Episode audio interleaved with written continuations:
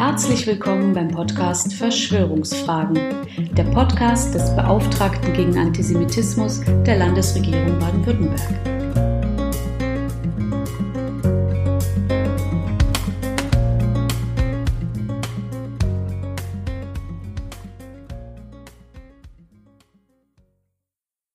Herzlich willkommen zur achten Podcast-Folge von Verschwörungsfragen.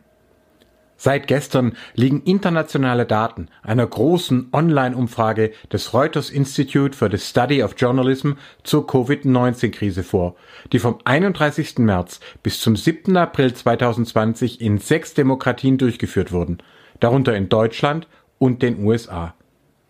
Dabei meinte eine knappe Mehrheit von 55 Prozent der deutschen Befragten, dass Covid-19 im Labor gezüchtet worden wäre. 29 Prozent waren sich nicht sicher, aber immerhin 15 Prozent meinten, der Virus wäre tatsächlich von Menschen gefertigt. In den USA war sogar nur eine Minderheit von 45 Prozent sicher, dass der Virus nicht im Labor entstanden war. 23 Prozent gingen von einer Herstellung durch Menschen aus. In Spanien und Argentinien sahen die Zahlenverhältnisse noch gleichmäßiger verteilt aus. Und nur ein Teil dieser Antworten ging auf fehlendes Faktenwissen zurück. 68 Prozent der befragten Deutschen und 55 Prozent der Befragten aus den USA wussten, dass Antibiotika gegen das Virus nicht hilft. Deutlich unter 10 Prozent glaubten an die Wirksamkeit von Knoblauch. Bedeutet dies nun also, wie es das Reuters Institute einteilt, dass umgerechnet alleine in Deutschland mehr als 10 Millionen Erwachsene falsch liegen würden?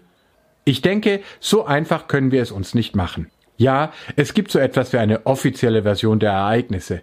Brillant und interessant beschrieben in der aktuellen Mai-Ausgabe von Spektrum der Wissenschaft. Demnach klingelte am 30. Dezember 2019 um kurz nach 19 Uhr das Handy von Xi Zhengli in Shanghai. Die Virologin hatte gemeinsam mit Kollegen von 2004 an neun Jahre lang den Ursprung des SARS-Virus erforscht und sich dabei den Spitznamen Batwoman Fledermausfrau erworben. 2013 waren sie dann in einer Höhle nahe von Kunming fündig geworden. Das Virus war über eine Fledermauspopulation auf Zibetkatzen und von dort auf den Menschen übergesprungen. Und SARS war nicht das erste und wird auch nicht das letzte Virus gewesen sein, das diesen Weg genommen hat. Bereits 1994 war das Hendra-Virus von Fledermäusen über Pferde auf Menschen übergesprungen. 1998 kam das Nipah-Virus in Malaysia von Fledermäusen über Schweine auf Menschen. Auch MERS 2012 und Ebola 2014 nahmen den Weg von der Fledermaus über Zwischenwirte zum Menschen.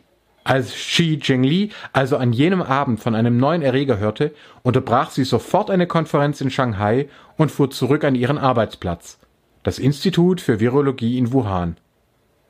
Schon am 7. Januar wussten sie, dass das SARS-Coronavirus 2 zu 96 Prozent mit einem Erreger übereinstimmte, den sie bereits von anderen Fledermäusen kannten. Diese Schilderung ist nachvollziehbar und entstammt der aktuellen Mai-Ausgabe von Spektrum der Wissenschaft, die ich seit meiner Jugend lese.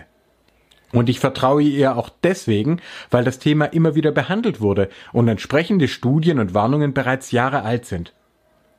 Schon 2011 gab es mit Contagion sogar einen entsprechenden Film. Und Bill Gates warnte unter anderem 2015 in einem TED Talk davor. Im gleichen Jahr kabelten mein Team und ich eine Warnung aus dem Irak nach Deutschland, weil uns die Verbreitung von Antibiotikaresistenzen in Flüchtlingslagern große Sorgen bereitete. Niemand konnte damals genau sagen, wann und wo die nächste Pandemie auftreten würde, aber dass es irgendwann wieder geschehen würde, war kein Geheimnis. Und es ist auch kein Geheimnis, dass es wieder passieren wird. Vor allem dann, wenn wir die Zerstörung von tierischen Lebensräumen, die Massentierhaltung und die schlechte Versorgung hunderttausender Menschen nicht endlich beenden. Nur, trotz alledem kann ich mir nicht ganz sicher sein, dass die obige Version der Realität entspricht. Ebenso wenig wie eine Redakteurin oder ein Redakteur von Spektrum der Wissenschaft. Eine Schwäche dieser Version ist, dass sie verlangt, dass wir den Ausbruch des Virus wenige hundert Meter vom Labor entfernt für Zufall halten. Xi Zhengli wird mit der Aussage zitiert, sie habe einen Unfall im Labor gleich überprüft und ausschließen können. Auch die Kommunistische Partei von China bestreitet ein Entweichen des Virus entschieden, lässt aber auch keine unabhängigen Überprüfungen zu und unterdrückt Kritik und Nachfragen. Und so bleibt durchaus denkbar und wird auch in seriösen Medien wie der Washington Post diskutiert, dass der Virus aus dem Labor stammen und entwichen sein könnte. Es ist diese paradoxe Situation, die jede und jeder kennt, der sich mit Wissenschaft befasst. Wissen ist wertvoll, aber es bleibt immer vorläufig.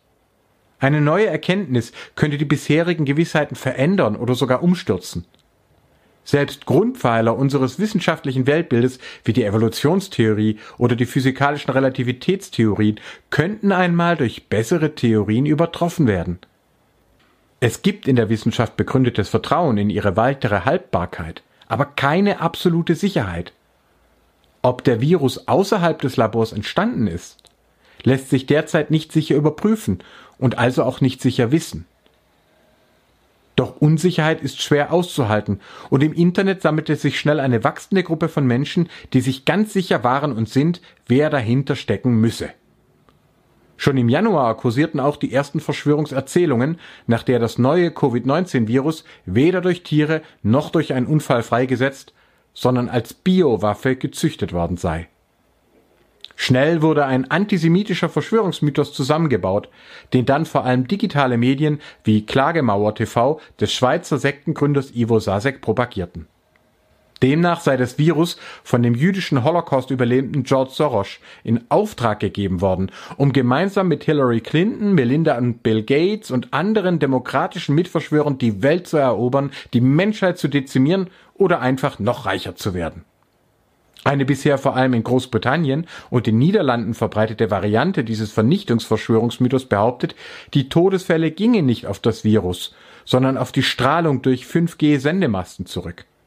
Auch hier diene die vorgebliche Pandemie, also einer brutalen Machtübernahme, unter Inkaufnahme der Ermordung vieler Menschen. In diesen Verschwörungserzählungen steht also gerade nicht der Zweifel im Hintergrund, sondern die sofortige und gezielte Suche nach den üblichen Verdächtigen. Eine Gruppe von sogenannten Reichsbürgern, die die Existenz der Bundesrepublik bestreiten, hat entsprechend zum 1. Mai einen Tag des koordinierten Widerstandes gegen den vermeintlichen Vernichtungskrieg gegen die europäischen Völker und insbesondere gegen uns Deutsche angekündigt. Sie fordert, Zitat, alle führenden Vertreter des Robert Koch Instituts, der Virologie und Impfstofflobbys sind für immer hinter Gitter zu bringen. Zitat Ende. Das klingt bereits bizarr. Es geht noch weiter. Eine noch radikalere Variante des Verschwörungsmythos geht davon aus, dass das Covid-19-Virus Teil eines Planes von Donald Trump sei, um seinerseits eine teuflische Weltverschwörung aufzudecken und die Verbrecher zu verhaften. Nach einem anonymen Internet-Account wird diese auch in Deutschland schnell wachsende Digitalbewegung QAnon genannt.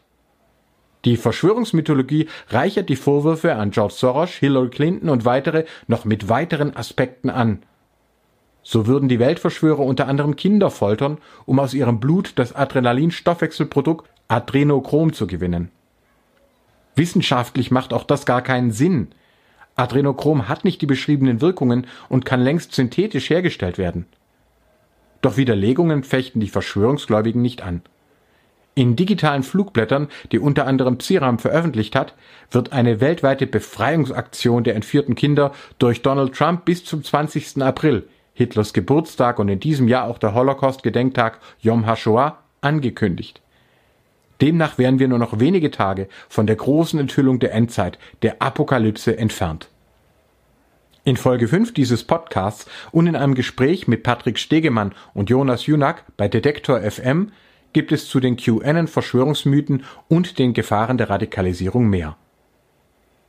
Wir sehen aber hier, dass aus der vermeintlich einfachen Gegenüberstellung von wahr und falsch schon vier feinere Varianten geworden sind.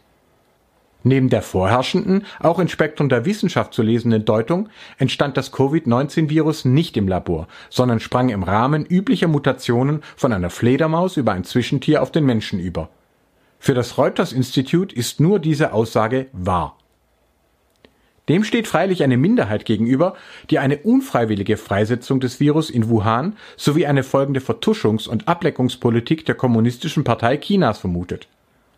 Weil dazu klärende Untersuchungen derzeit nicht möglich sind, bleibt es bei Indizien und einer theoretischen noch ungeklärten Möglichkeit. Es wäre also erkenntnistheoretisch unfair, entsprechende, grundsätzlich überprüfbare Thesen vorab abzutun und in die gleiche Ecke zu schieben wie entschiedenen Verschwörungsglauben. Dieser beginnt stattdessen erst auf Stufe 3, in der ohne unabhängig überprüfbare Belege eine weltweite, jüdisch mitbestimmte und auf Vernichtung von Menschenleben abzielende Superverschwörung angenommen wird.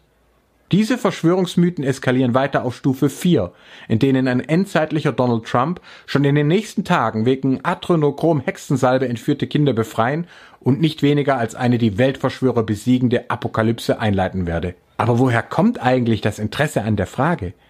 Warum finden es absolute Mehrheiten der Menschen in allen sechs befragten Ländern überhaupt wichtig zu klären, ob und wem der Virus zuzurechnen sei? Warum fanden auch wir, die wir Contagien gesehen haben, es wichtig, dass das am Schluss aufgeklärt wird. Wir Menschen werden mit unterschiedlichen Fähigkeiten der Mustererkennung geboren. Nicht erst wir, sondern auch unsere Säugetierverwandten werden dabei mit einer Tendenz geboren, hinter Ereignissen im Zweifelsfall Wesenheiten zu vermuten. Nicht nur Katzen und Hunde werden von unbekannten beweglichen Objekten geradezu gefesselt, denn bewegliche Objekte haben für das Überleben und die mögliche Fortpflanzung eine im Durchschnitt höhere Relevanz als unbewegte Objekte. Ein schöner Merksatz der Kognitions- und Evolutionspsychologie dafür lautet, es ist erfolgreicher, 20 Mal einen Busch für einen Bären zu halten, als ein einziges Mal einen Bären für einen Busch. Der Fachbegriff für diese Wahrnehmungstendenz lautet Hyper Agency Detection, auf Deutsch Überwahrnehmung von Wesenhaftigkeit. Im Rahmen dieser Kognition ist es also durchaus möglich, in der ersten Schrecksekunde den Busch als belebt anzunehmen, um dies bei genauerer Betrachtung zu revidieren. Was jedoch tatsächlich unangenehm, ja bedrohlich erschiene, wäre bleibende Unklarheit. Wie stark diese unbewusste Prägung ist, merken wir keineswegs nur bei religiösen Fundamentalisten. So wird auch die eingangs erwähnte Virologin Xi Zhengli im wissenschaftlichen Spektrum-Artikel mit der Aussage zitiert, der Ausbruch von Wuhan ist ein Weckruf. Aber selbstverständlich rufen und erwecken Viren niemanden. Hier handelt es sich um eine Metapher, eine mythologische Verdichtung. Wenn wir sagen, dass der Zufall zu oder die Realität zurückschlägt, dass die Wissenschaft beweist und die Medien berichten, dass die Natur uns etwas sagen will oder die Erde fiebert, dann personalisieren wir Prozesse, um sie begreifbar und relevant zu machen. Und das ist auch produktiv und gar nicht vermeidbar. Oder wie es der Kognitionswissenschaftler Robert Macaulay zuspitzte, Religion ist natürlich, Wissenschaft muss kulturell gelernt werden. Und hier wird nun tatsächlich deutlich, wie grundlegend sich die Weltanschauungen der Betreffenden unterscheiden. Befürworter einer natürlichen oder durch menschliche Fehler im Labor ausgelösten Freisetzung des Virus betrachten die Welt monistisch. Es gibt eine Realität, der wir uns durch Austausch und Forschung niemals ganz, aber doch immer besser annähern können. Für spektakuläre Erweiterungen dieser Wahrnehmung wären daher auch entsprechend starke Belege nötig. Die Verschwörungsgläubigen gehen dagegen schon bei der Betrachtung der Situation von einer dualistischen Welt aus. Jemand absolut Böses bedrohe sie, die Guten. Entsprechend ist auch die dargebotene Realität Teil der Täuschung, hinter der sich die eigentliche bedrohliche Hinterwelt verberge. Forschung und Überprüfung sind nach diesem Verständnis nur dann anzuerkennen, wenn sie die behauptete Verschwörung bereits voraussetzen. Ansonsten sind sie Teil der Verschwörung und also Teil der Lüge. Damit ist auch der Weg für immer weitere Eskalationen und Varianten des ursprünglichen Verschwörungsmythos frei. Diese Unterscheidungen helfen uns, die Daten der Reuters-Studie nicht so zu verstehen, als gäbe es in Deutschland mehr als 10 Millionen Verschwörungsgläubige. So einfach ist es nicht. Die vorherrschende Theorie darf selbstverständlich hinterfragt und bezweifelt werden. Die wissenschaftlich Aufgeklärten müssen sogar bereit sein, auch für tiefe Überzeugungen ein gewisses Maß an Skepsis und Unsicherheit einzuräumen. Ganz im Gegensatz dazu bezweifeln gerade die Verschwörungsgläubigen nur die offiziellen Theorien und Versionen, nicht aber die eigenen dualistischen Vorannahmen. Die eigenen Verschwörungserzählungen können jederzeit ausgebaut, aber kaum widerlegt werden. Und warum werden ausgerechnet Ärzte für Verschwörer gehalten und warum im Dienst von Juden? Schauen wir in die Steinzeit oder auch noch in heutige Wildbeutergesellschaften. Dann vereinigen religiöse Spezialisten heute meist aus dem Russischen als Schamanen bezeichnet, Mythologie und Heilkunde. Denn es war besser, überlieferte Rituale zu vollziehen, als sich nur der Verzweiflung hinzugeben. An dieses einfache Prinzip knüpfen auch noch heutige Präsidenten wie Bolsonaro oder Trump an, wenn sie ihren Anhängern noch gar nicht ausreichend getestete Medikamente wie, Chloroquin empfehlen. Die Leute wollen an Schutz und Heilung glauben, also gib ihnen irgendetwas. Doch schon in den frühen, sesshaften Kulturen begannen die Leute immer genauer zu beobachten, wer was besser konnte. Es begann sich eine Arbeitsteilung zu entwickeln. Heilkundige für das Leben, Priester für die Beerdigung. Das Judentum prägte und beschleunigte diese Entwicklung, weil es die erste Religion war, die auf dem genialen Medium der Alphabetschrift basierte. Wenige Schriftzeichen, leicht zu lernen. Da dieses Thema in den Folgen 2 und 4 ausführlich behandelt war, kann ich es hier bei wenigen Stichpunkten belassen. Sem gilt nicht als Begründer einer Rasse, sondern als erster Lehrer in Alphabetschrift. Daher Semitismus. Moses wurden gleich fünf Bücher zugeschrieben, die fortan jedes Kind lernen sollte. Unsere globale Zeitrechnung richtet sich heute nach Jesus, sozusagen einem jüdischen Supernerd. Seine Eltern finden den Sohn eines Zimmermanns. Mit zwölf Jahren im Jerusalemer Tempel, wo er drei Tage mit Schriftgelehrten disputiert hat. Das zumindest berichtet voller Stolz das Lukasevangelium, das einem mehrsprachig alphabetisierten Arzt und Paulusbegleiter zugeschrieben wird. Und es geht weiter mit einem der größten Schriftgelehrten des Mittelalters, dem Moses ben Maimon, Maimonides dem Rambam. Dieser wird, ja, als Arzt in Fustat, dem heutigen Kairo, anerkannt und wohlhabend. Und es ist offensichtlich, dass der muslimische Hof die Dienste des Juden vor allem deswegen in Anspruch nahm, weil der Arzt Resultate brachte. Aber auch das neidische Verschwörungsgeflüster der weniger erfolgreichen gehörte dazu. Ärzte, die Minderheiten angehörten, lebten auch im Risiko. Auch Noah Gordon lässt in seinem großen Medikus den Christen Rob Cole die höheren Wein der Medizin lernen, indem dieser sich als Jude verkleidet und zu dem Muslim Ibn Sina, Avicenna, nach Isfahan, heute Iran reist. Denn medizinische empirische Erkenntnis übersteigt die Grenzen der einzelnen Religionen. Erst mit dem Verbot des Buchdrucks arabischer Lettern ab 1485 wird die islamische Welt ihre semitische Blüte vorerst beenden. Die Öffnung der Bildungssysteme und Universitäten auch für religiöse Minderheiten setzte ab dem 19. Jahrhundert eine Wissensexplosion in Gang. Rund 20 Prozent aller seit 1905 verliehenen Nobelpreise werden an Jüdinnen und Juden gehen. Und das hat mit ihrer lebendigen Tradition von mehrsprachiger Alphabetisierung in religiöser und wissenschaftlicher Bildung zu tun. Klar auch, dass die Superhelden des 20. Jahrhunderts wie Superman vor allem von jüdischen Nerds in den USA entworfen und gezeichnet werden, die Mehrsprachigkeit, biblische Mythologie und Wissenschaften kombinieren. So verdanken wir Batman ab 1938 ganz konkret Bill Finger und Bob Kane.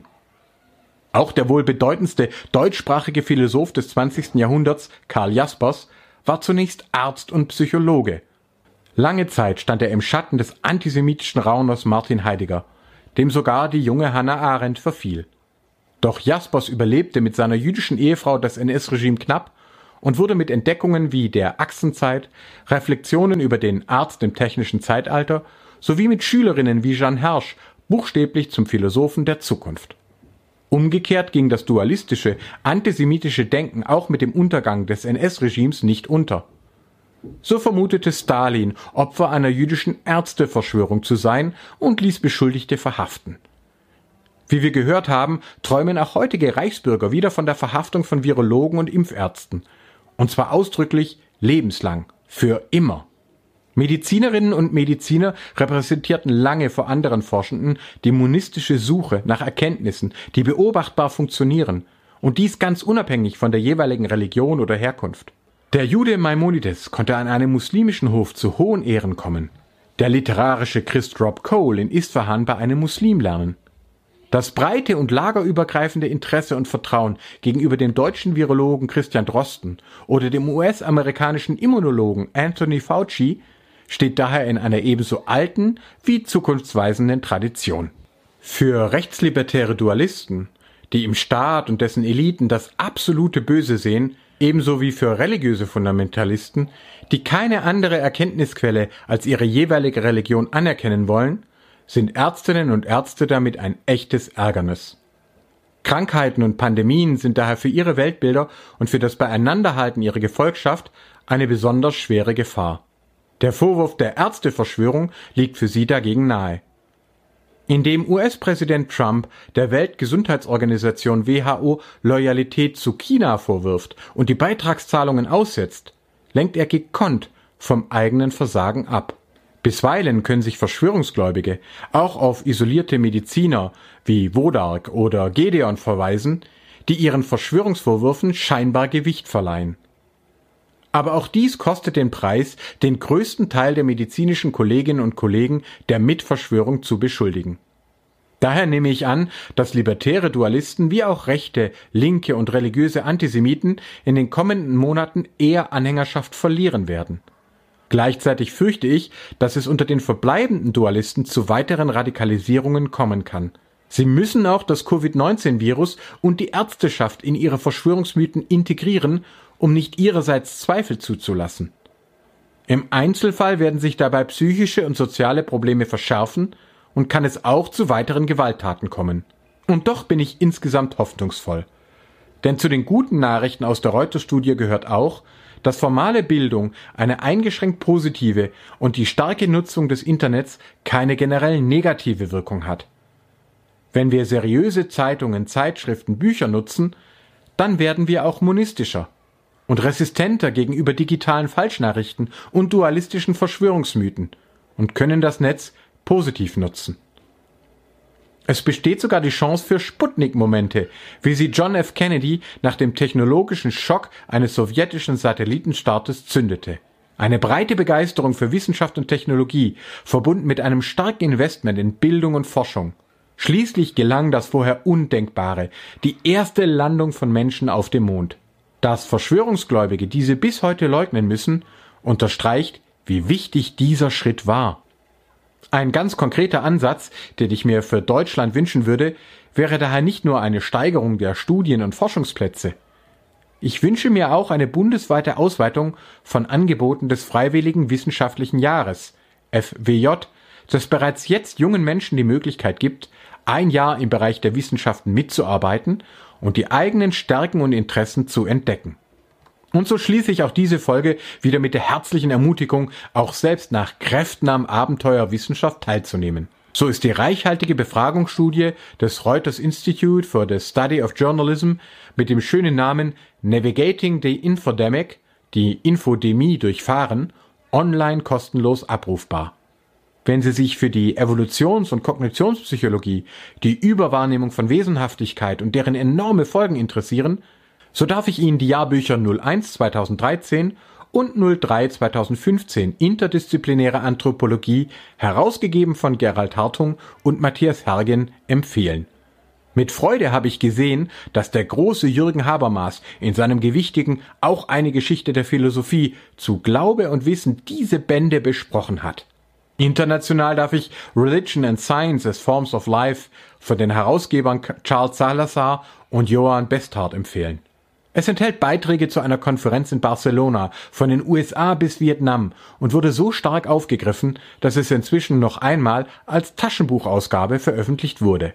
Von dem Nordrhein-Westfalen Aladin Al-Mafa Alani liegt nach dem wegweisenden Integrationsparadox das neue Mythos Bildung vor. Einen starken jüdischen Beitrag bietet das Schulbuch Lehre mich ewiger deinen Weg Ethik im Judentum bei Hendrich und Hendrich. Eine sehr verständliche Einführung in Erkenntnistheorie und Entlarvung von Dualismus und Verschwörungsideologien liefert Jan Skutlarek in Wahrheit und Verschwörung. Einen starken, tiefen, interdisziplinären Sammelband gab Carsten Könneger heraus unter dem Titel Fake oder Fakt Wissenschaft, Wahrheit und Vertrauen. Zur Konstruktion und Funktion eines vermeintlich freiheitlichen, tatsächlich aber zunehmend rassistischen Verschwörungsglauben empfehle ich abschließend die Studie Die Juden in der AfD und der Antisemitismus von Gideon Botsch, im Netz abrufbar unter den Mitteilungen der Emil Julius Gumbel Forschungsstelle im Moses Mendelssohn Zentrum für europäisch-jüdische Studien. Generell meine ich, dass mindestens eine seriöse und interdisziplinäre Wissenszeitung in jeden Haushalt gehört, der Bildung, Wissen und Fortschritt wertschätzt. Die sogenannten sozialen Medien können uns nur dann radikalisieren, wenn wir uns dualistisch einfangen und verdummen ließen. Und wenn Sie bis hierhin gehört oder gelesen haben, dann sind Sie doch bereits auf dem wissenschaftlichen, dem medizinischen, dem monistischen Weg. Vielen Dank für Ihre Aufmerksamkeit. Bitte bleiben Sie gesund. Haben Sie Fragen, Anregungen oder Ideen für weitere Themen? Dann schreiben Sie uns gerne unter beauftragter-gegen-antisemitismus.stm.bwl.de. Bis zum nächsten Mal.